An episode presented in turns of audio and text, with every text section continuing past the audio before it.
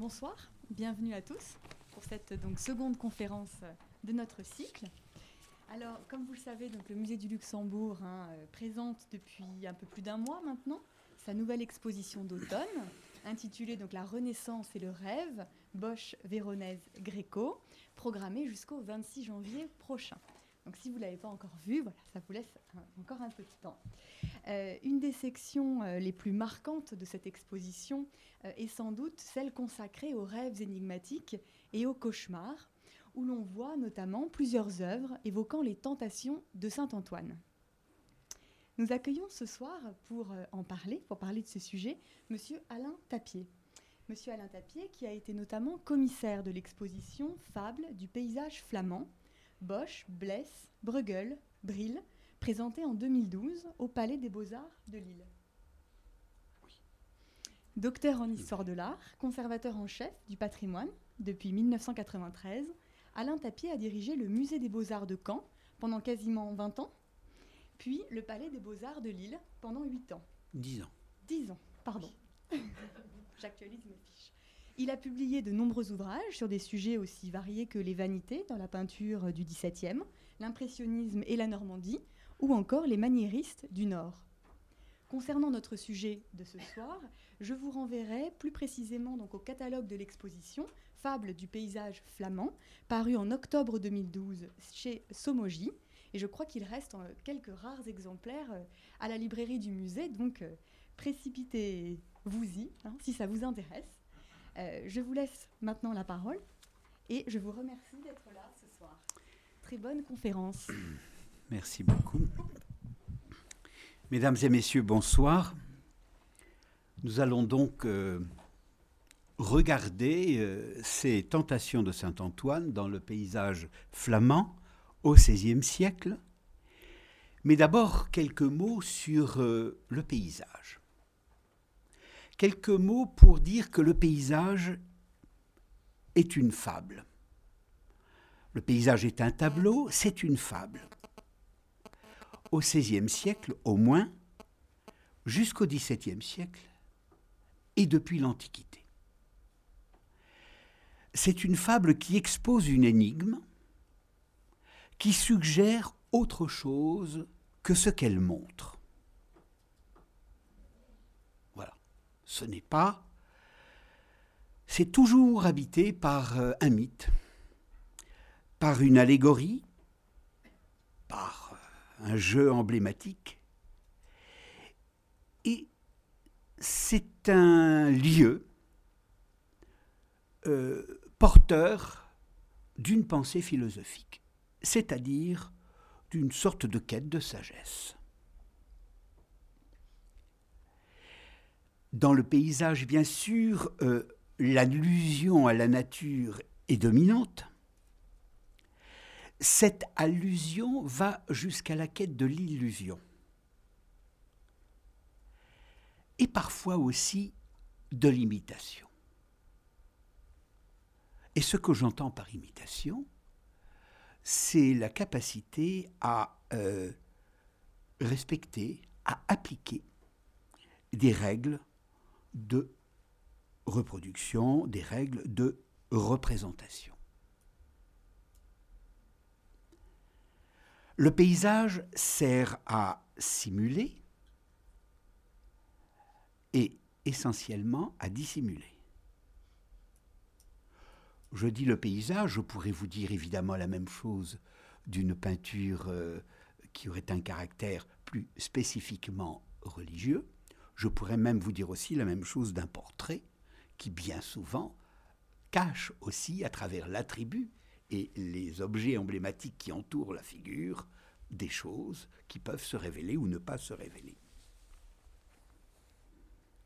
Donc, une partie de ce qui est donné à voir est faite pour être cachée, puis révélée par l'interprétation. C'est donc qu'un paysage, et en particulier au XVIe siècle, mais dès l'Antiquité, pour employer un terme contemporain, un paysage est un lieu particulièrement euh, interactif. C'est donc dans le déploiement des champs symboliques que ces paysages du XVIe siècle, qui sont des paysages mondes. C'est là que s'opère cette quête, cette expression de la variété du monde. Ce n'est donc pas de représenter quelque chose de particulier, de réel. Voyez comment le mot réel est bien loin de tout cela. Mais en effet, euh, représenter, donner à voir la variété du monde. Dans ce catalogue auquel vous faisiez allusion, un des auteurs, Françoise Graziani, rappelle que, elle rappelle cette phrase d'Aristote, Aristote dit que le peintre et le poète imitent la nature. Ils imitent la nature pour la comprendre. Dans leurs interprétations, donc, les arts du langage et les arts visuels ne cessent d'échanger leurs fonctions, et lorsque nous regardons, nous lisons, et lorsque nous lisons, nous regardons. Ainsi, le mythe grec, comme la fable latine, sont des sources, sont des paraboles, sont des allégories, ce sont des énigmes du monde qui se configurent en fable ou en métaphore. On dit que le peintre J'aurais dû vous laisser l'image quand même depuis le début. C'est pas très gentil de ma part. Hein. On dit que le peintre imite la nature, ne serait-ce que pour que vous puissiez voir à quel point le paysage est un monde. On dit que le peintre imite la nature. Qu'est-ce que cela veut dire si le peintre, à ce point, fait des choses, et heureusement que nous avons l'image, des choses contre nature? Par, euh, vous les voyez, ces figures hybrides, ces apparitions de figures euh, cachées, par ces charades d'objets, par ces mélanges, ces contaminations entre le minéral et le végétal, par ces lumières qui semblent venir de l'au-delà, par cette capacité à donner une dimension cosmique à des lieux, des petits lieux, à des sources totalement locales, voire singulières, voire parfaitement fantasmatiques.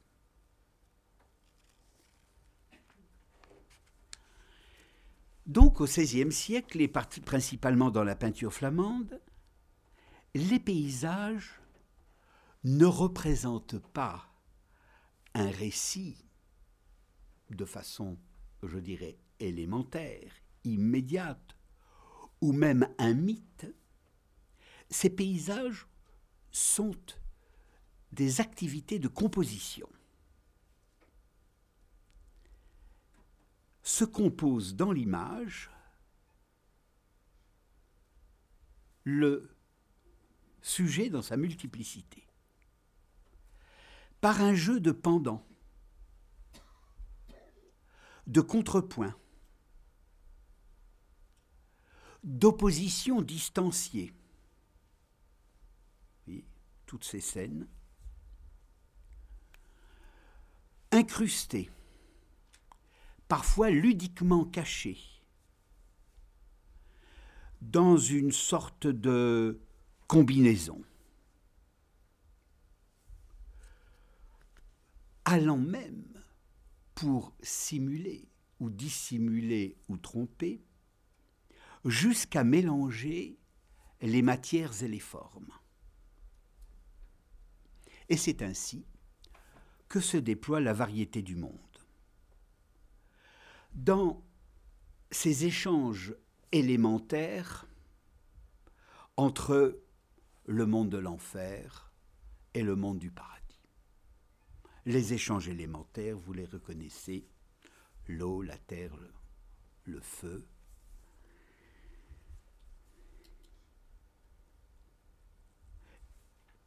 C'est ce qui produit la multiplicité et la variété du sens dans un même lieu. Il y a dans ces tableaux, vous le verrez, dans ces paysages flamands du XVIe, il y a vérité du détail local dans son dessin et dans son expression, et il y a vérité de l'espace global dans son dessin, EIN bien sûr, et dans son expression. Et au milieu, partout, dans le tableau, réside l'invention. Le peintre invente. Il ne peut qu'inventer. Car le peintre, pour jouer au jeu du caché et du révélé, ne peut qu'inventer. La composition est donc une proposition qui s'adresse à notre regard, à condition que notre regard soit discursif, qu'il dialogue, c'est cette interactivité que j'évoquais tout à l'heure, qu'il soit ouvert. Voilà, nous allons voir maintenant comment se forge cette complicité, qui est à la fois une complicité sémantique, bien sûr, qui est en même temps aussi une complicité syntaxique, et qui euh, fait tout à fait exceptionnel, qui attend plus au moderne, euh, joue à la fois de la matière et de la forme pour explorer cette simulation et cette dissimulation. Donc après que nous ayons pu contempler cette grande et célèbre tentation de Jérôme Bosch qui est à Lisbonne, nous allons construire pour aller progressivement vers Saint-Antoine et ses tentations, nous allons construire notre propos. D'abord, dans ce très beau diptyque, mais il y avait probablement un panneau central, de Dirk Boots, Thierry Boots pour les Wallons, Dirk Boots pour les Flamands, il faut tout respecter, l'ascension des élus, et la chute des damnés. Les élus, vous le voyez, vont entrer au paradis. Ils sont guidés par l'ange psychopompe. Environnés, vous ne le voyez pas, mais vous le devinez, de pierres précieuses qui sont serties inscrites dans les roches, d'oiseaux aux coloris rares, et ils se dirigent vers la fontaine de vie qui est là, au centre du paradis et qui distribue les quatre points cardinaux. Ces figures sont réelles. Je ne pas qu'elles sont réalistes, si peut-être, elles sont réelles. Elles sont vraies, elles sont simples, ce sont des gens. Des gens dans la nudité, simple et naïve. De l'autre côté, les damnés car l'enfer, vous le verrez avec Saint Antoine, est proche du paradis. Dans ces damnés, dans, la chute des damnés, on, on est saisi évidemment d'abord par ce chaos minéral, par cette ordonnance quand même organique des corps, dans une sorte de mouvement longitudinal. Engloutissement, dévastation, mais toujours personnalisation et singularité du mal dans les poses. Ce sont toujours des êtres, des hommes. Et vous remarquerez que l'enchevêtrement se fait sans désordre. Voilà qui nous a introduit à ce grand mouvement, ce grand passage de l'enfer au paradis ou du paradis à l'enfer. Avec un autre tableau de Jérôme Bosch, avec Saint Jean-Baptiste, eh bien, sommes-nous en paradis ou sommes-nous en enfer? Il y a une sorte de placidité regard, euh, figure un peu dormeuse, amusée, de Jean-Baptiste, pose tellement naturelle qu'on se demande s'il n'est pas en train de jouer avec un brin d'herbe, mais non, il indique euh, l'agneau, le Seigneur Jésus. Il a près de lui une très belle plante, une sorte de chardon dont on se dit que ça a l'air d'être beaucoup plus qu'un chardon, mais peut-être qu'il c'est une mandragore une plante particulièrement euh, maléfique, particulièrement dangereuse, dont on disait que si les oiseaux picoraient les graines,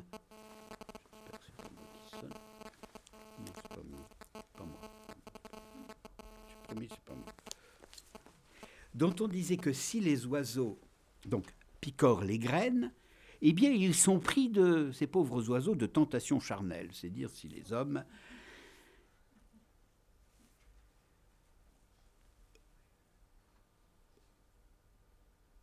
une sorte de, de bien règne dans ce paysage, quelque chose de bien, quelque chose de cette placidité du paradis, et en même temps, des rochers euh, un peu anthropomorphiques laissent planer comme une sorte de menace, euh, qui, euh, cette menace potentielle de la nature.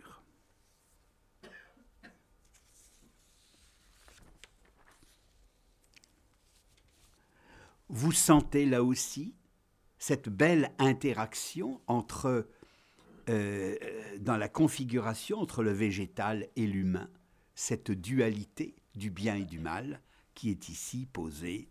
Euh. Alors, autre message important, il y a dans le monde de la ressemblance. C'est la ressemblance avec l'agneau mystique, avec le message du Christ il y a dans le monde de la dissemblance. Et tous ces paysages sont des lieux de ressemblance, qui sont en même temps des lieux de dissemblance parfois, et notre difficulté est de distinguer la ressemblance et la dissemblance, car nous serons souvent trompés.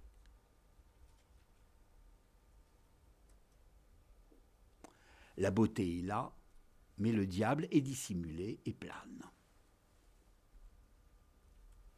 Je ne sais pas si on voit quelque chose un petit peu quand même. Oh, nous ne resterons pas très longtemps. Mais nous verrons quand même que dans ce tableau, ce jugement dernier, qui est tout à fait de la qualité d'un Jérôme Bosch, mais qui n'est pas tout à fait de lui, parce que le tableau a été probablement peint quelques années après sa mort, vous allez voir comment, euh, dans les éléments, la terre et le feu l'emportent, dominent, envahissent le paysage, malgré la présence du paradis. Et l'air, et, l'air, j'ai oublié le quatrième. L'air et l'eau, et l'air et l'eau euh, sont euh, comme réduits. Euh,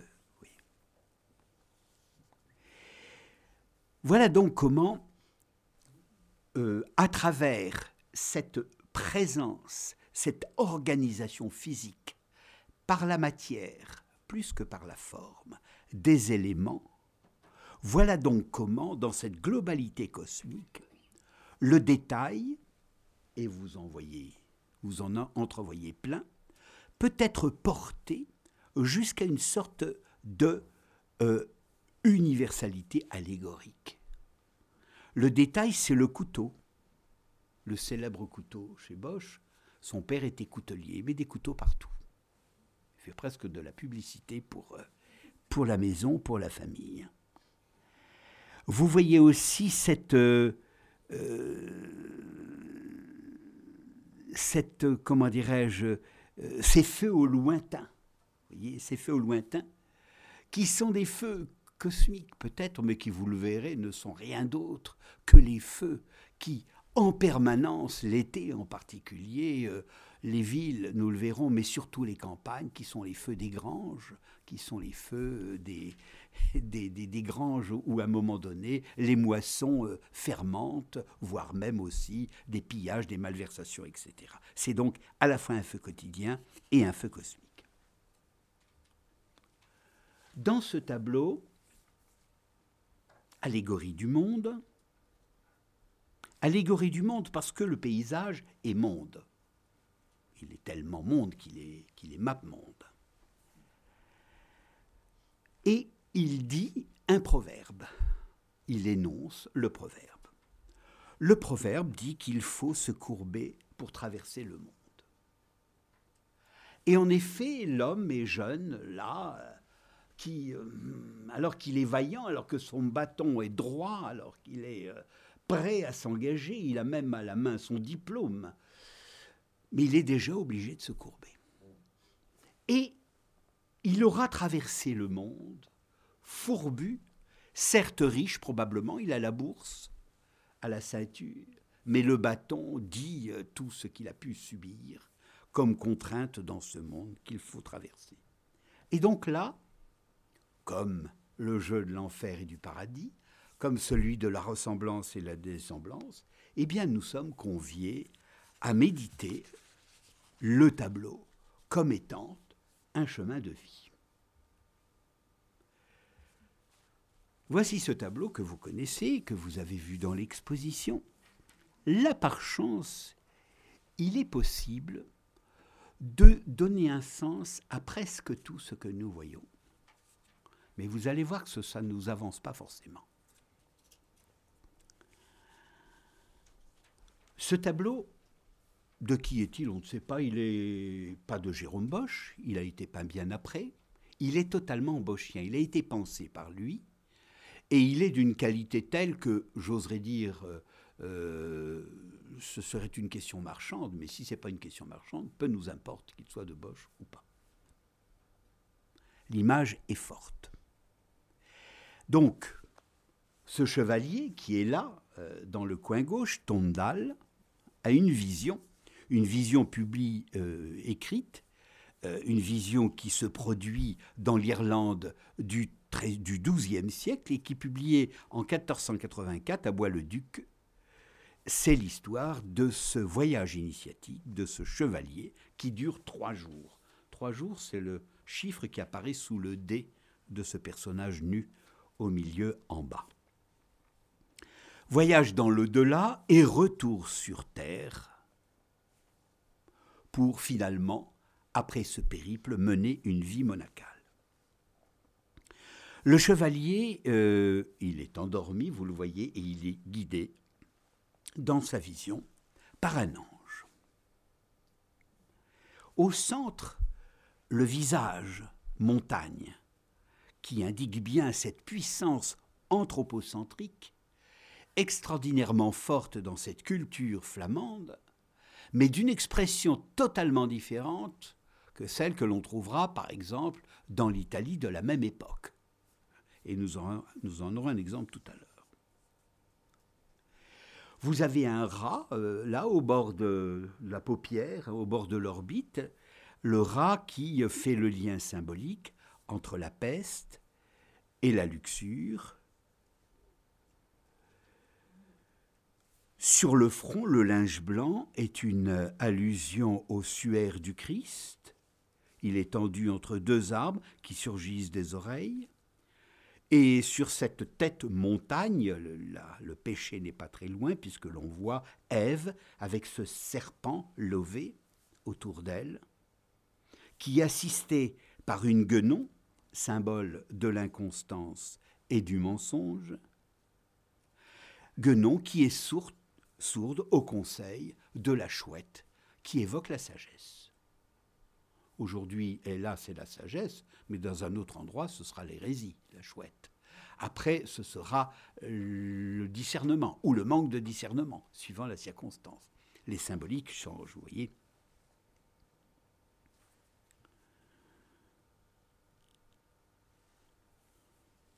Les pièces de monnaie qui tendent du nez sont des références à l'avarice. Dans la cuve noirâtre, probablement peut-être une sorte de, de, bain un peu bachique, de raisin, euh, voilà, de vin en préparation, on voit s'ébattre des moines, des femmes nues, avec euh, la mort qui est là, présente sous la forme de l'arbalète. Ces gens-là, la mort les attend. Dans cette sorte d'ove du, vase renversé, les sept péchés capitaux. Au-dessus, une, une visite au mourant, qui est là, euh, et ce mourant, malheureusement, c'est l'enfer qui l'attend. On le voit, l'enfer est à côté, il est au-dessus. Les corps d'Adam et Ève, de l'autre côté, euh, sont couchés, sont attaqués par des monstres. Au-dessus, une femme nue, dans une sorte de paysage un peu paradisiaque, un peu élégiaque, une femme nue ne succombe pas à la vanité. Vous la voyez, elle est en haut à gauche et elle ne succombe pas à la vanité, malgré le miroir qui lui est tendu. Derrière elle, une sorte de d'Éden, de lumière, euh, euh, des délices, euh, où se réjouissent des âmes. Et peut-être c'est une allusion au Christ Prométhée, dans, le, dans, une sorte de discours rédempteur qui apparaît dans cette partie du tableau. Et ceci euh, est indiqué parce qu'il y a la présence d'un escargot, et l'escargot est le symbole de cet accès. Un personnage assis, euh, juste devant, il est en quelque sorte harcelé. Euh, on lui sonne les fins dernières aux oreilles avec cette cornemuse, cet instrument, cette chalémie instrument qui est toujours un symbole érotique, mais qui en même temps est la trompette qui annonce les fins dernières. Voilà, euh, de l'autre côté, un peu plus bas, euh, il y a un homme qui est à califourchant sur un oiseau et qui évoque cette notion de voyage initiatique.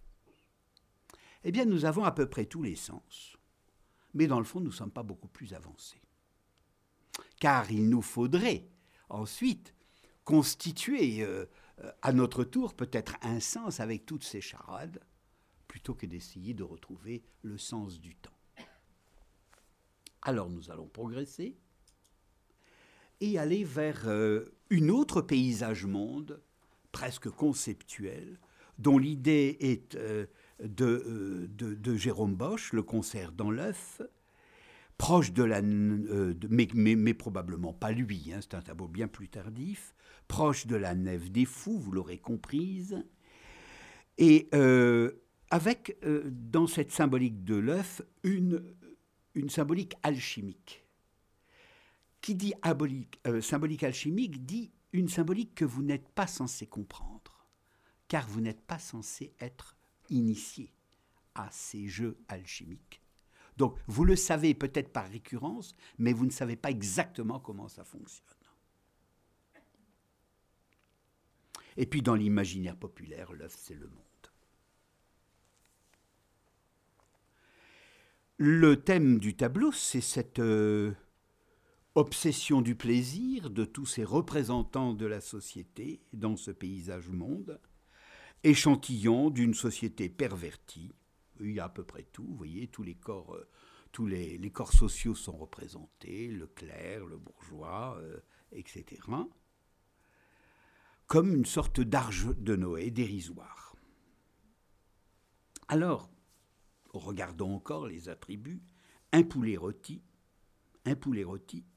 On sait aussi, par récurrence, que dans certains tableaux alchimiques, le poulet rôti évoque la cuisson alchimique des métaux mais nous s'en va pas plus non plus.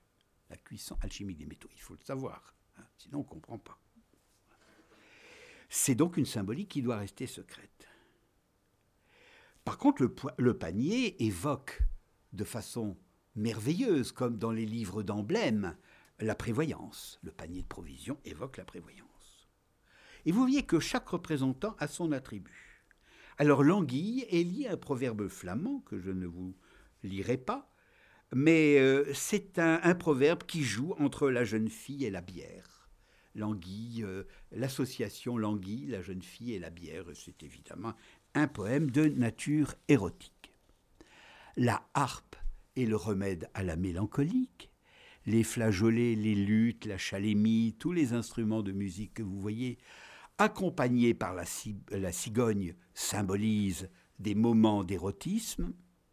Et la cruche, pour couronner le tout, est évidemment un symbole satanique. Si vous voulez en être sûr, allez voir ces tableaux flamands où vous verrez un moment donné au bord de l'eau, hein, que l'on va resserrer en bordel, et vous verrez sur ces maisons des cruches posées comme ça, quantité de cruches, et c'est le bordel, c'est là, c'est là où ça se passe. Et c'est de ça que ça vient. C'est de là que ça vient. Donc la cruche et, cette, euh, et ce symbole. Alors il y a un déjeuner dans la mule qui se produit, le même que dans le jardin des délices de Bosch. Euh, ce déjeuner reste énigmatique. Par contre, euh, le poisson est là et qui est convoité par une main.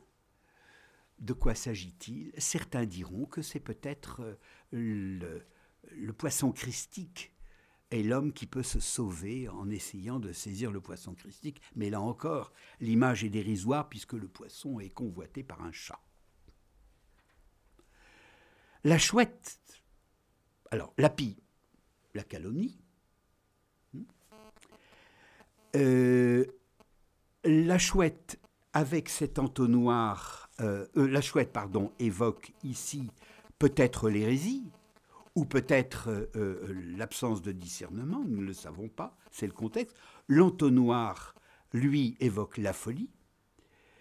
La chouette, c'est plutôt l'aveuglement, oui, le manque de discernement. L'entonnoir, la folie. Et le pigeonnier, une fois encore, évoque le bordel. Chaque fois que vous voyez ces personnages coiffés d'une ruche ou d'un pigeonnier, vous voyez qu'il y a allusion à cela. Nous continuons très rapidement sur ce paysage infernal et démoniaque qui accompagne en général ce type de paysage des tentations de Saint Antoine, et vous voyez que l'entrée de l'enfer est associée au Léviathan. Ici, Sodome et Gomorre. Sodome et Gomorre de Joachim Patinir, qui va constituer, va contribuer merveilleusement à partir de 1520-1525 à travers euh, euh, euh, la représentation du feu. Sodome et Gomorre est le sujet que vous connaissez, mais ce que cherche l'artiste aussi, c'est représenter le feu.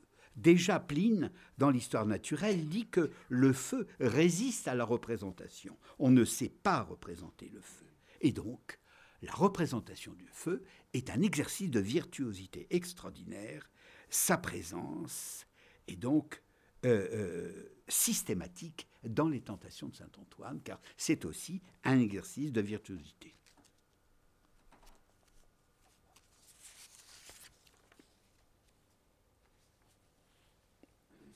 Bien sûr, euh, derrière, vous le verrez, derrière, il y a dans Sodome et Gomorre deux sujets, si j'ose dire.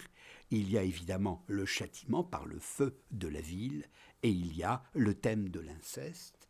Ici, dans un renversement euh, assez phénoménal, ce qui est caché chez Patinir, puisque c'est dans l'attente que l'inceste se produit, cet inceste provoqué par les filles de Lot qui enivrent leur père, afin de perpétrer l'espèce, puisque tout a disparu la mère est restée derrière euh, comme une changée en statut de sel, eh bien, ici, euh, la scène devient explicite, j'oserais dire à l'italienne, euh, car en effet, Lucas Gassel a fréquenté l'Italie.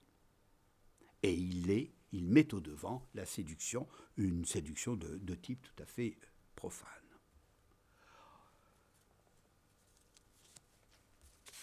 Enfin, tableau tardif, là encore, le paradis, mais quel paradis? Quel paradis? Ici, euh, le jardin d'Éden, euh, où est l'eau claire qui coule. Vous voyez, le bassin, la fontaine est remplie d'une eau noire. Au premier plan, Adam et Ève, certes, mais qui semblent beaucoup plus se protéger de cette nature inquiétante que de la goûter. Vous voyez de voluptueuses formes végétales qui sont beaucoup plus de l'ordre de la lascivité, de la séduction, plutôt de la, euh, je dirais, euh, de l'ouverture et de l'accueil naturel.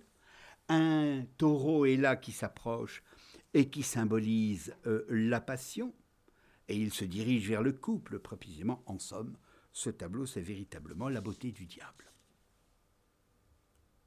Je vais passer ce tableau, et nous allons arriver au cœur de notre sujet, je crois fort de toutes ces constructions qui, vous le verrez, sont totalement présentes dans le thème de euh, Saint Antoine. Je commence par une visite de Saint Antoine à Saint Paul ermite. C'est un moment de calme. C'est évidemment euh, euh, présent dans la légende dorée rédigée au XIIIe siècle par Jacques de Voragine qui a lui-même puisé dans la vie de Saint Paul, celle qui a été rédigée par Saint Jérôme. Paul est le premier ermite, il se retire pendant les persécutions violentes de Dès, dans un vaste désert, oui, il est là, où l'on dit qu'il aurait demeuré 60 ans, au fond d'une caverne parfaitement inconnue des hommes. Antoine qui se croyait, lui, le premier ermite, euh, le premier des moines ermites, euh, va le voir. Euh, Paul averti ne veut pas le voir, et puis finalement, il veut bien le voir, et finalement, ils se rencontrent et ils sont symboliquement nourris par un corbeau qui leur apporte le pain. Entre-temps, il aura rencontré dans son périple, le dit Jacques de Voragine et parfois les peintres le citent, une sorte d'hypocentaure vous voyez déjà l'hybridation se,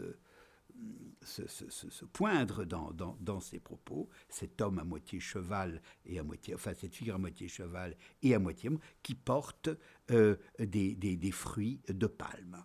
Il aura rencontré aussi un satyre, une chèvre, euh, qui se disait euh, ce satyre dieu des bois, et c'est un loup qui le conduit à la cellule de Saint Paul la nature, dans sa dimension érémitique, euh, apparaît comme déjà une quête de paradis. Mais une quête de paradis, et c'est Erasme qui suggère de regarder, d'être tellement proche de la nature, car là, il y a dans la nature et dans ce paradis virtuel une source de connaissances infinie. Et c'est ce qui permet à l'homme de prendre pied au cœur même de son destin, de son destin spirituel. Et c'est grâce à la nature que l'homme peut nourrir et enrichir le corpus théologique par l'expérience humaine qu'il va vivre dans ce dialogue avec la nature. C'est une histoire qui commence dans les années 1440 avec la dévotion moderna, ces formes flamandes de dévotion que vous connaissez probablement, mais c'est quelque chose qui se poursuit merveilleusement avec Ignace de Loyola en 1538, lorsque, à travers la méditation sur la nature, la vision de la nature en rêve, en songe, Ignace voit euh, le Christ, il voit euh, Dieu le Père lui dire qu'il faut qu'il fonde euh, une, église, un ordre, et le pape le croit, Paul III le croit, il dit bah oui, d'accord, et voilà, grâce au rêve, grâce au songe, on arrive à faire des choses quand même, et à bouleverser pas mal l'ordre du monde. Donc, la nature est le lieu par excellence de l'exercice spirituel. Et nous sommes, avec ces tableaux, en face confronté à la notion d'exercice spirituel. Et vous aurez remarqué que la fantasmagorie ne vient pas tant euh, des objets eux-mêmes que de leur association et que de leur enchevêtrement. Donc, pensons aussi l'ermitage comme un des mythes possibles de paradis terrestre, de paradis céleste, qui, euh, ne l'oubliez pas, dans ces temps, que nous soyons au deuxième, troisième siècle après Jésus-Christ, ou que nous soyons au quinzième ou au seizième siècle, ce sont des temps où ces ermitages protègent des peurs, des dangers, euh, des incertitudes de la vie, etc. Voilà donc ce que nous donne à voir le peintre du euh, rétable d'Issenheim, mais il nous donne aussi à voir un grand Saint Antoine en pied, qui est d'ailleurs à la droite du rétable, vous le verrez, comme une figure monumentale, solidaire, euh, qui n'est pas descriptive, quoiqu'elle soit traitée avec une une dimension de miniature extraordinaire malgré son caractère monumental, qui n'est pas narrative car il n'y a pas un récit qui se produit, mais simplement une allégorie à l'antique, à savoir une figure et son attribut, de façon à préserver la puissance méditante de la figure. L'attribut, c'est le monstre, le monstre qui euh, euh, surgit du vitrail, qui même brise le vitrail et qui vient comme attaquer par derrière euh, la figure du saint, ce diable tentateur. Saint Jérôme est né en 251 en Haute-Égypte. Elle est connue, vous le savez, je vous l'ai dit, par la biographie rédigée par, euh, dans la légende dorée par Jacques de Voragine, mais aussi par, évidemment, euh, le, récit qu'en fait euh, son contemporain, saint Athanase. Ici, la pose sur le socle de pierre ouvragée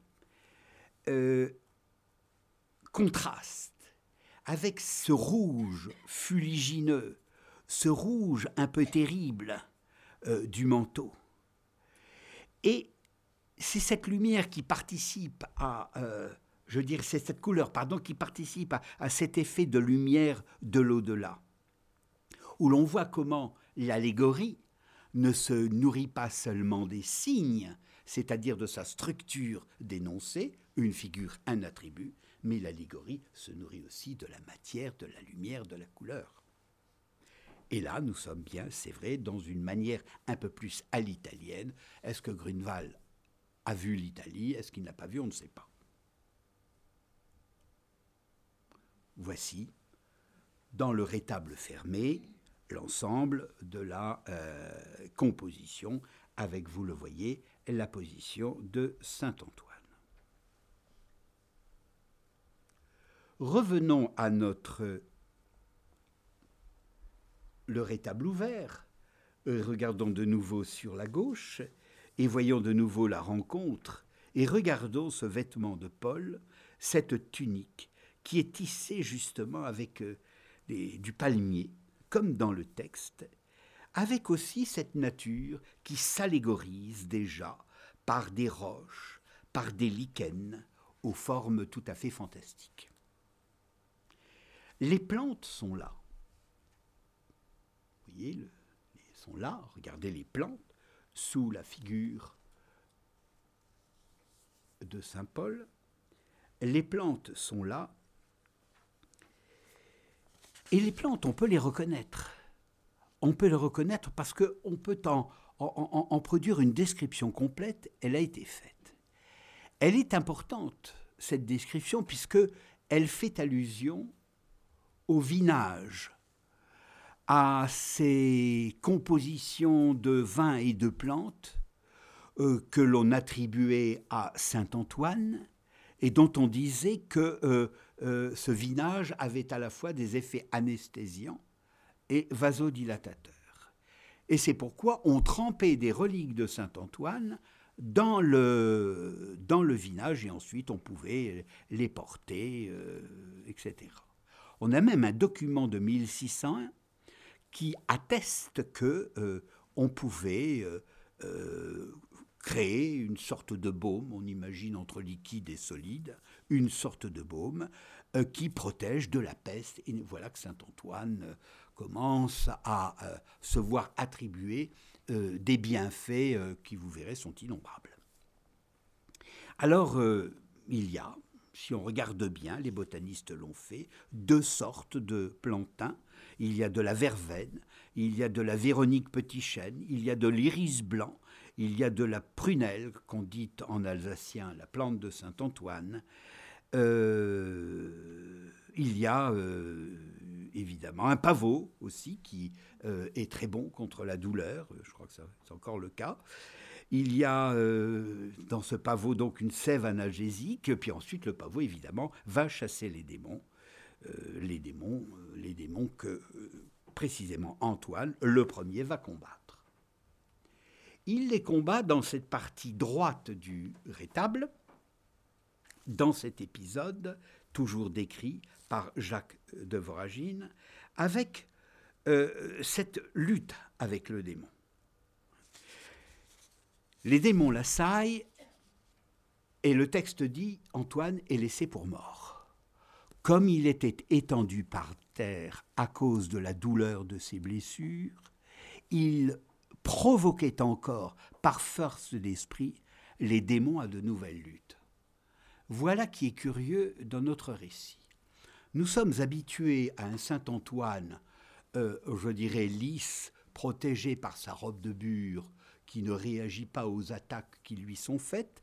Et voilà le, que le texte nous dit qu'au contraire, il y a lutte et il y a provocation des démons. Donc il y a en lui quelque chose, quelque part des forces du mal qui participent de ce combat. Et c'est ce que nous allons essayer de voir, essayer de, de cerner un petit peu ce mystère. Même si, d'habitude, comme je le disais, Saint Antoine n'est pas cette sorte de figure participante à, euh, à, cette, à ce combat qui est le sien, puisque c'est la plupart du temps un combat intérieur. On le voit parfois, vous verrez tout à l'heure un tableau où Saint Antoine a l'œil un petit peu allumé comme ça, mais c'est plutôt rare. Ici, on le voit, euh, euh, il y a cette clarté, hein. il y a un moment donné, dans autre, une autre partie du récit, eh bien Antoine est guéri par Jésus. Euh, il est guéri de ses blessures. Et il dit Où êtes-vous, bon Jésus, qui n'étiez là euh, euh, Que n'étiez-vous là au moment pour me prêter secours? Et, Jésus lui répond Antoine, j'étais là, mais je restais à te regarder combattre. Vous voyez donc à quel point Saint Antoine est bel et bien cette figure peut-être beaucoup plus agissante, mais euh, simplement cette action, c'est une action très souvent, je dirais, déléguée. Souvent, absence de traces de tourments, euh, euh, d'amplification physique dans tout ce qui euh, atteint euh, terrasse Saint-Antoine, qui, comme je le disais, reste plutôt lisse, plutôt comme ça, dans l'unité de son rôle, il est impénétrable. Et pourtant, ici, regardez, il montre une chemise rouge, c'est quand même étrange pour un personnage de, de, cette nature. Il a ce manteau bleu noir puissant. Euh, euh, le personnage qui est moribond dans le coin est atteint d'une maladie très grave, euh, une sorte d'endon avec tous ces plaies, qui, le sang qui sourd, et il, est dit dans la tradition que ce personnage que vous voyez en bas, nu, est un syphilitique. Et cela renvoie en quelque sorte aux tentations primordiales dont on, on, affuble Saint Antoine et l'on voit bien qu'il y a chez lui euh, un véritable combat intérieur. Vous voyez comment la bouche est entr'ouverte, les yeux euh, sont allumés. Il n'est pas ce personnage statique et distant que l'on a l'habitude de voir, tout du moins dans l'œuvre de, euh, de Mathias Grunewald. Alors, Saint Antoine a 20 ans. Il a 20 ans lorsque les démons comme cela euh, commencent à l'assaillir. C'est là où une petite scène le montre ici ou là. Il est assailli par, euh, euh, il est pardon, il vend ses biens et il donne tout à un mois. Il donne tout à un mendiant. Mais le texte dit qu'immédiatement, tout de suite, il eut à supporter d'innombrables tournants qu'il a réussi à surmonter une fois qu'il a eu la foi. Et le tourment dominant de Saint Antoine, c'est l'esprit de fornication. Et qui lui apparaît, euh, cet esprit de fornication, sous la forme d'un diable écrasé, et en même temps, ce diable écrasé a la forme d'un enfant noir qui lui dit qu'il est vaincu parce que euh, la puissance, la force de sa conviction et de sa méditation a réussi à le vaincre. Mais euh, Antoine réagit toujours à cette obsession de la fornication dont on se demande si elle est intérieure euh, comme un fantasme ou si elle est réelle. Et on se demande s'il a toujours 20 ans, s'il a 40 ou s'il en a 60, car à chaque fois, on ne sait pas dans l'iconographie, il est une sorte de savant mélange temporel. Euh, ici, il a évidemment peut-être la vigueur euh, et la vigueur et l'activité d'un corps de la maturité, même s'il est euh, doté de cette très belle barbe, barbe blanche. Alors d'autres tentations vont venir. on lui offre un plat d'argent avec une masse d'or dedans. On lui offre aussi... Enfin bref, on lui offre des tas de choses, mais tout ce qui relève des biens matériels se dissout. Ça disparaît. Mais par contre, euh, les tentations, ces fameuses tentations-là, elles ne, ne disparaissent pas.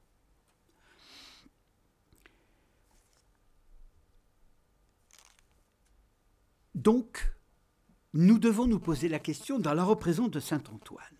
Est-ce que cette acuité visuelle, cette vitalité, quand il les vit, quand il les exprime corporellement, sont-elles dévolues au passé, c'est-à-dire à un temps où le péché l'habitait, ou au contraire euh, euh, ne sont-elles que des souvenirs, ne sont-elles que des, que des choses qui remontent dans son esprit mais qui ne sont pas dans son corps, car là vient un autre épisode que nous aurons l'occasion de rencontrer, c'est que Saint Antoine est, voici un détail, n'est-ce pas?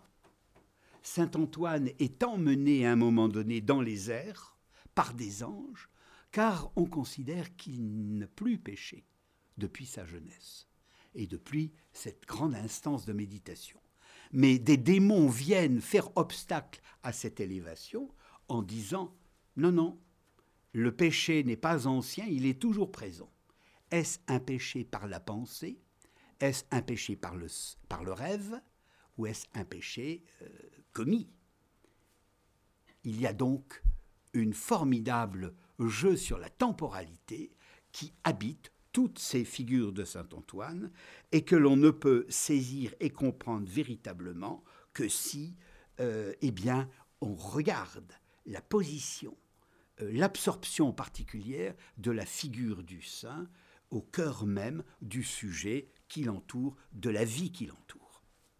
Ici, nous avons affaire, voici la figure, le détail, de ce personnage qui, dont vous voyez bien que la présence juste à côté du saint le contamine en quelque sorte et l'implique, si j'ose dire. Hein. Il est totalement impliqué.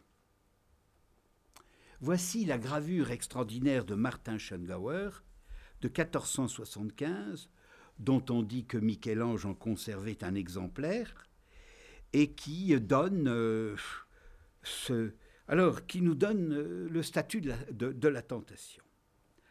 Qu'est-ce que cette tentation?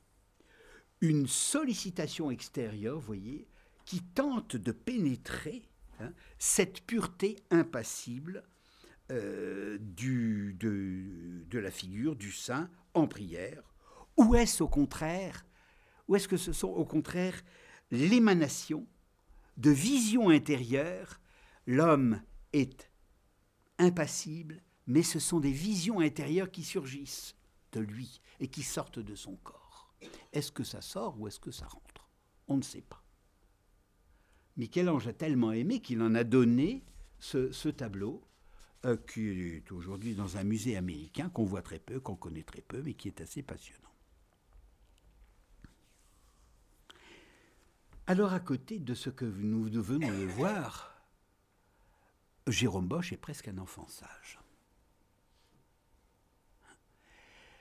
Sage parce que, euh, non pas centré et concentré sur cette temporalité du péché, sur cette euh, actualité ou cette vérité matérielle et tangible du péché ou de la tentation de la chair, mais au contraire euh, axé sur un regard beaucoup plus large, beaucoup plus social, beaucoup plus politique, peut-être une vision moins mentale.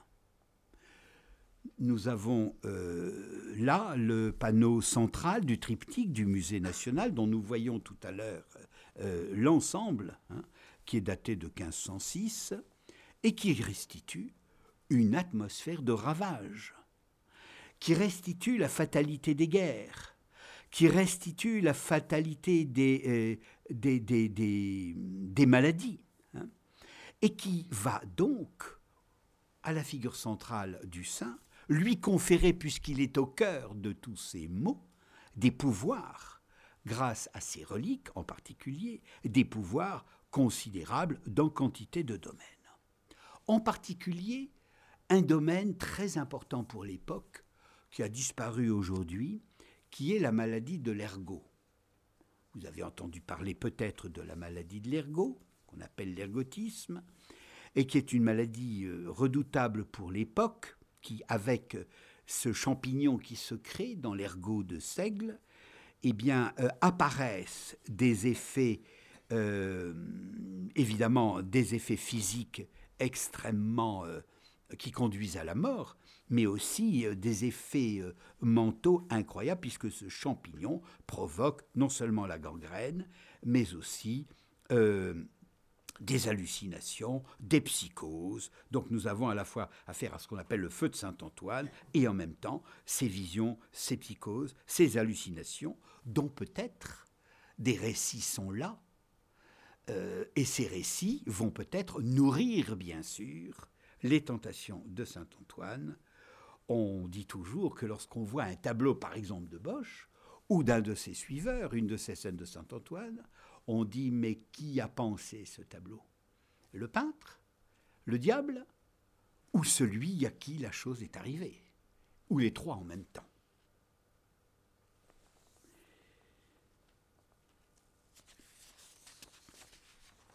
Alors, Ici et toujours, vous, le voyez, Saint Antoine semble tourner le dos aux tentations et aux toutes les visions cauchemardesques qui l'assaillent.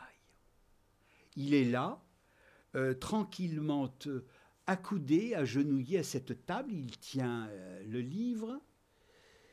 Il est en quelque sorte entre deux personnages qui lui passent presque sur le corps l'entremetteuse et la courtisane qui se tendent une coupe.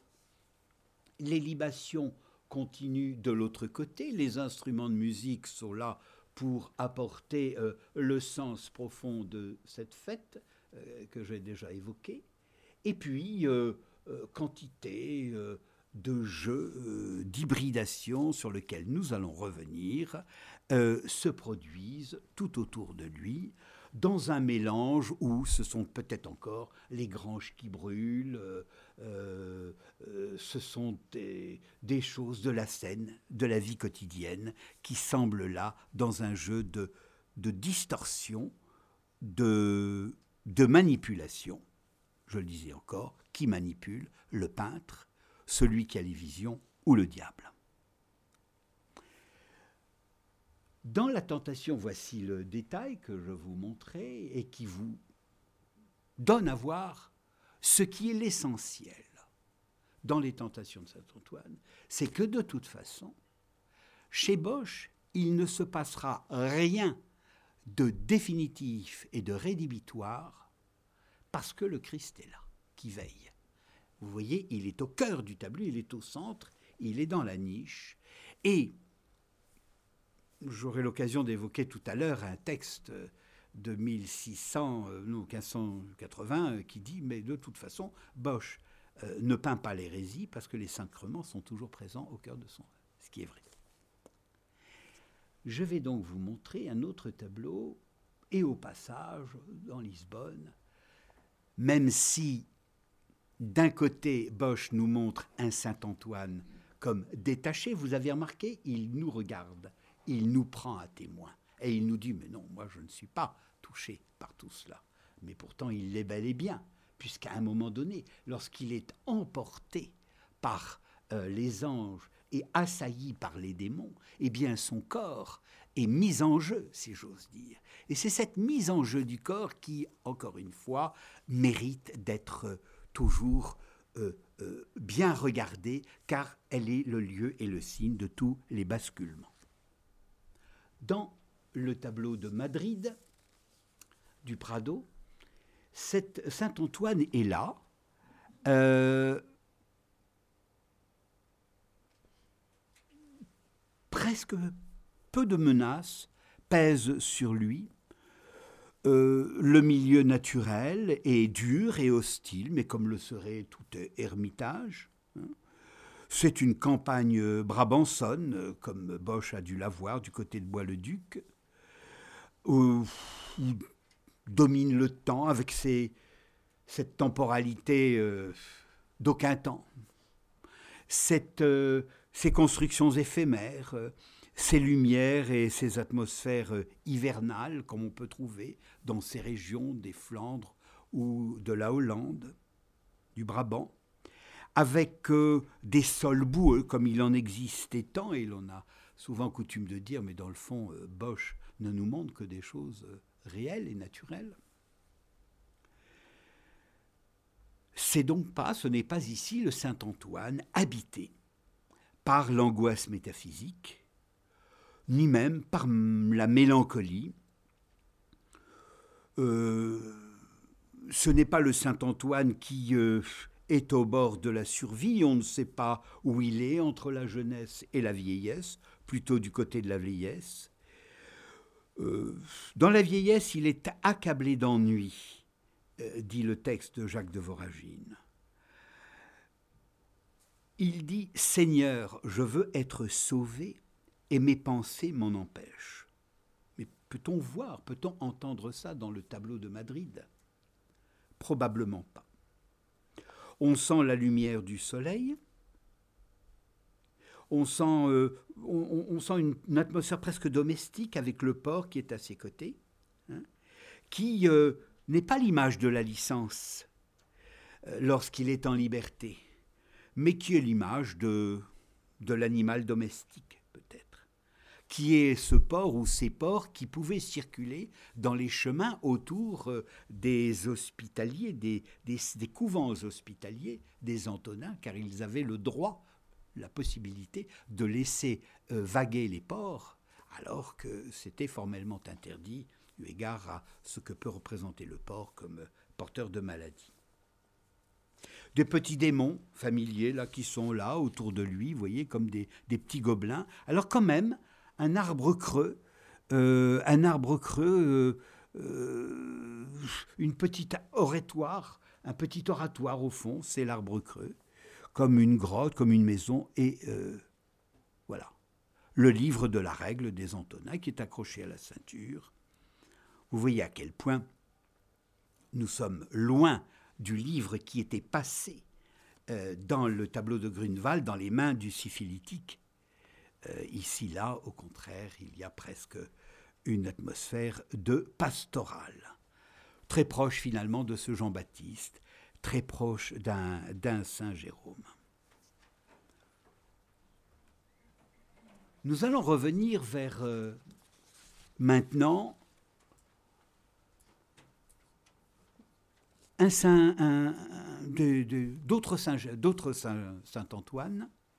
Vous voyez ici une copie d'atelier, vous voyez qu'elle est de très belle qualité, que tous les concepts sont là, et que ce type de tableau s'était multiplié parce que non seulement Saint-Antoine, vous le verrez, était très précieux, nous avons déjà pu énumérer pas mal des avantages que cela comportait de disposer d'une image d'une effigie de Saint-Antoine, on va en voir d'autres, mais euh, euh, la bourgeoisie naissante, la bourgeoisie des villes commerçantes, se plaisait à, disposer, à posséder d'une ces images au même euh, titre que les grands de ce monde. Je rappelle que les, grands tableaux euh, qui sont à Madrid, le Jardin des Délices, euh, appartenaient à Philippe II en particulier. Donc, comme les grands, les bourgeois veulent avoir par mimétisme leur tableau, dans une sorte de d'emprise générale de Satan sur le monde à cette époque. Il est important d'avoir son Saint-Antoine. Ces tableaux montrent toujours et encore la terreur inspirée par les forces de la nature, même si la nature devient, comme je l'indiquais tout à l'heure, le premier des interlocuteurs, car c'est le terrain d'une nouvelle conquête économique, euh, et cette nouvelle conquête économique passera par une conquête spirituelle. Alors, il y a à la fois ce sentiment de terreur, mais en même temps euh, des choses qui sont presque comme quotidiennes. Je le disais, la boue, le feu, tout ce qui est brisure, tout ce qui est euh, accrochage, voyez Eh bien, ce sont des petits mots quotidiens que l'on voit dans ces tableaux de, de Bosch en particulier. Et les fantasmes se composent, se fabriquent avec les formes et les matières du temps. C'est la caractéristique fondamentale de Jérôme Bosch.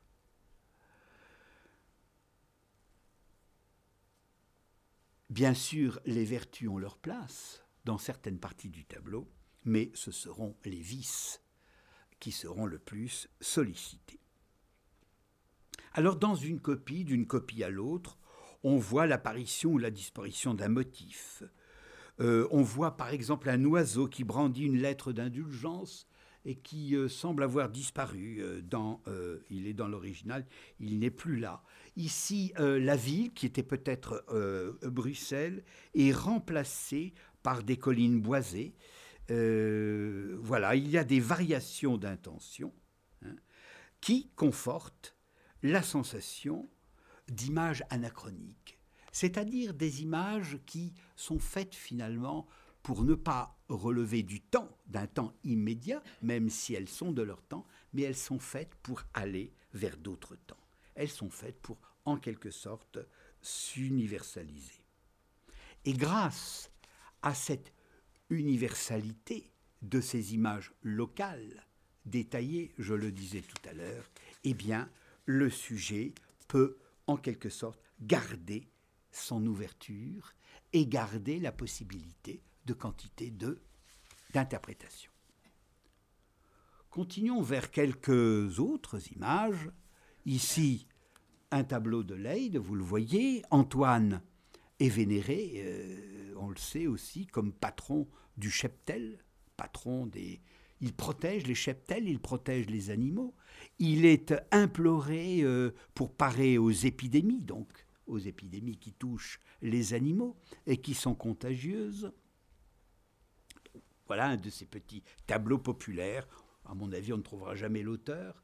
Euh, euh, il illustre bien cette dissémination du sujet euh, où plusieurs lieux sont là. La rencontre avec Saint Paul, Jésus qui vient le penser de ses blessures, le, la scène où les, les démons soit l'assaillent, soit sortent de son corps euh, inspiré de Schongauer, euh, et puis euh, la mort de Saint Antoine. voici tout cela dans ce paysage tout à fait puissant, un paysage dont on pourrait presque dire, dans l'union entre figures et, nature, qu'il y a les mêmes effets de fusion que comme dans un portrait cubiste, lorsque euh, la figure se trouve comme associée aux lumières, au fond, au tissu, à tout ce qui environne le portrait. Voyez. Euh. alors regardons un autre tableau euh, de Jan Manden, qui est un suiveur de, de, Jérôme Bosch. Euh, Manden est l'auteur d'innombrables pastilles, je vous le disais tout à l'heure, tout le monde en veut de ces Saint-Antoine, et Mandine va jouer entre la diablerie et la drôlerie. Il va garder un peu de... introduire une autre forme d'humanité. Et c'est en cela que ses œuvres seront parfaitement originales, même si elles sont totalement d'esprit boschien des représentations des forces du mal. Vous voyez, c'est carrément une armée qui arrive là, qui assaille Saint-Antoine, qui est au centre. Hein. Il a même remis le capuchon pour mieux, pour mieux se protéger. Et lui euh, a le livre de la nature, euh, euh, le livre pardon de la nature. il a le livre entre les mains et la nature, la nature dans son ordre, la nature se dérègle. Ce n'est pas seulement, ce ne sont pas seulement des, des, des, des, des images, des fantasmes, des hallucinations, voire des rêves, c'est toute la nature qui est prise euh, aux forces du, dans les forces du mal et où finalement le minéral se confond avec le végétal, les tissus euh, s'écharpent euh, et vont rejoindre d'autres formes d'écharpement dans les gestes, dans les corps, etc. Jusqu'à la fusion. Alors ici, c'est le lieu absolu de toutes les hybridations. Hein. L'homme bouvreuil, l'homme cochon, euh, l'homme canard, euh, tandis que, je vous le disais, Saint Antoine, lui, se protège par le livre. Le, le, saint est totalement absent. Il est absorbé, il est absent. Nous ne sommes plus tout à fait dans cette tradition de ces petits grillis, de ces petites figures euh, démoniaques qui agressait. Vous savez, le grillant, c'est la petite figure qui vient directement de l'Antiquité. Je me suis toujours demandé comment Bosch avait pu ressaisir ces petites figures sténographiques que l'on trouve dans la peinture antique. Et c'est exactement ça, c'est là qu'il les a pris. Il les a vus d'une manière ou d'une autre. Et c'est vraiment cette tradition antique qui remonte. Mais vous voyez que ces personnages vont prendre maintenant un peu de corps, en quelque sorte. Hein. Euh, le paysage fantastique là, euh, fantastique parce que, tout simplement, les, vous allez le voir, les, les associations, euh, les associations que nous avons vues nombreuses ici, le paysage devient fantastique parce qu'en même temps, un équilibre s'établit entre, je dirais, le naturel et le surnaturel. Ici, nous pouvons expérimenter notre vision du fantastique parce que nous pouvons nous appuyer sur un rapport qui semble se produire entre le saint interpellé par la courtisane accompagné de l'entremetteuse. Euh, quelque chose euh, reste ouvert dans ce dialogue. Quelque chose est là tout à fait irrésolu. Le saint semble en prendre en compte la tentation. Et dans le fond, tout ce que nous avons vu avant nous laissait penser que le saint a toujours pris en compte la tentation. Eh bien là, oui, il semble véritablement la prendre en compte. Euh, une sorte de dialogue commence à euh, euh, s'instaurer entre les deux et entre ces deux figures. Dans cette image que nous donne le compère, l'ami, ont-ils peint ensemble euh, Là, on a fait plusieurs centaines, l'autre encore, Peter Heuss. Eh bien, lui va encore plus inscrire le tableau. Dans ce monde portuaire, ce monde urbain, probablement du côté d'Anvers, qui est si souvent euh, présent, hein, eh bien là, l'hybridation se fait euh, de moins en moins forte le jeu du simulé euh, se déplace au profit euh, du dissimulé, pardon, se déplace au profit de la simulation. Et voilà que quelque chose commence à représenter même s'il y a de plus en plus de grotesques, d'inconvenances dans ce sujet.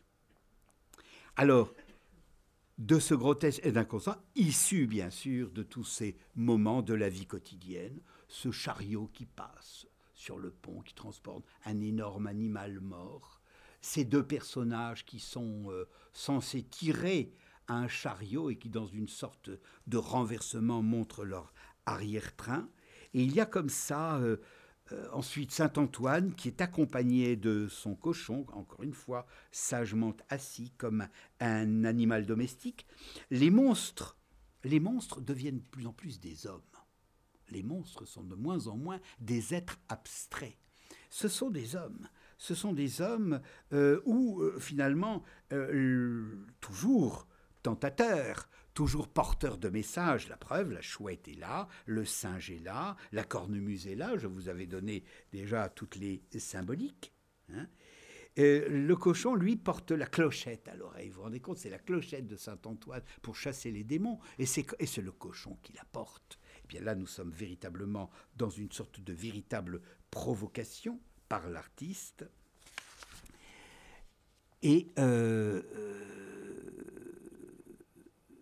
nous avons affaire, non pas comme au XVIIe siècle, à une allégorie réelle, c'est-à-dire que la figure, par euh, sa plastique, par sa gestuelle euh, singulière, naturelle, peut être porteuse euh, de l'allégorie, elle n'est pas abstraite, elle est réelle, elle vit, elle dit quelque chose, eh bien nous sommes très proches de l'allégorie réelle, puisque vous le voyez, la figure de la luxure est redoublée par euh, la figure de la gourmandise.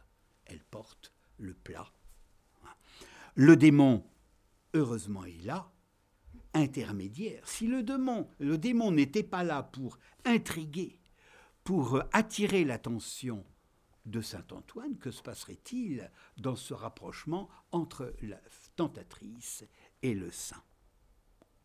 Et le dialogue ne s'introduit eh bien c'est fini, si j'ose dire. C'est fini parce que lorsque Peter Bruegel euh, aura l'occasion de traiter le sujet, il, il ne va pas jouer de l'hybridation, il en reste. Il va plutôt jouer de la déformation des figures. Il va humaniser ces figures au point que si le mal les habite, c'est dans la déformation que la chose va se produire. Mais il les placera dans des mondes, euh, dans des mondes qui vont en quelque sorte transcender, transcender euh, cette, euh, cette contamination, cette, cette, cette manière de voir le monde détruit de l'intérieur, détruit dans sa chair et dans sa matière. Et finalement, le, le Saint Antoine va finir par ressembler un Saint Jérôme, un Saint Paul qui se trouvera euh, euh, aussi dans un univers beaucoup plus paisible, beaucoup plus paradisiaque. Et si euh, eh bien quelque chose est terrible, ce sont les éléments qui sont terribles, mais ils sont d'une terribilité héroïque, puissante, cosmique, qui emporte. C'est le monde du fantastique contre le monde du merveilleux. Et l'on verra que plus loin encore, nous sommes vers 1595, voyez, eh bien c'est cette filiation cosmique de Peter Bruegel chez cet artiste qui va l'emporter, car, eh bien, c'est le sentiment des espaces infinis qui compte, et l'exploration, en quelque sorte, sereine de la nature. Alors, eh bien, Par contraste violent, nous pouvons regarder une tentation de Saint Antoine de Véronèse. Nous pouvons voir comment la nature a totalement disparu euh, pour euh, faire place à une nature humaine totalement inventée, car il n'y a anatomiquement aucune crédibilité possible, soit dans la musculation, soit même dans le jeu et la torsion des corps De la même manière qu'il n'y a aucune crédibilité possible dans le rapport, dans la physique du saint, la physique de la tentatrice et la physique du démon qui vient l'emporter. Vous voyez, il n'est plus intermédiaire, intercesseur, mais c'est lui qui l'emporte sur la tentatrice. Nous sommes dans ce grand moment du maniérisme où tout euh, la licence picturale est tellement formidable que nous sommes dans l'excès de l'iconographie, dans l'excès de la couleur, nous sommes dans l'excès de la composition et nous sommes dans, la liberté de jeu. Je terminerai pour euh, une conclusion plus générale euh, sur euh, Cézanne. Cézanne, chez Cézanne, il y a probablement un représentant de Dieu, Saint Antoine.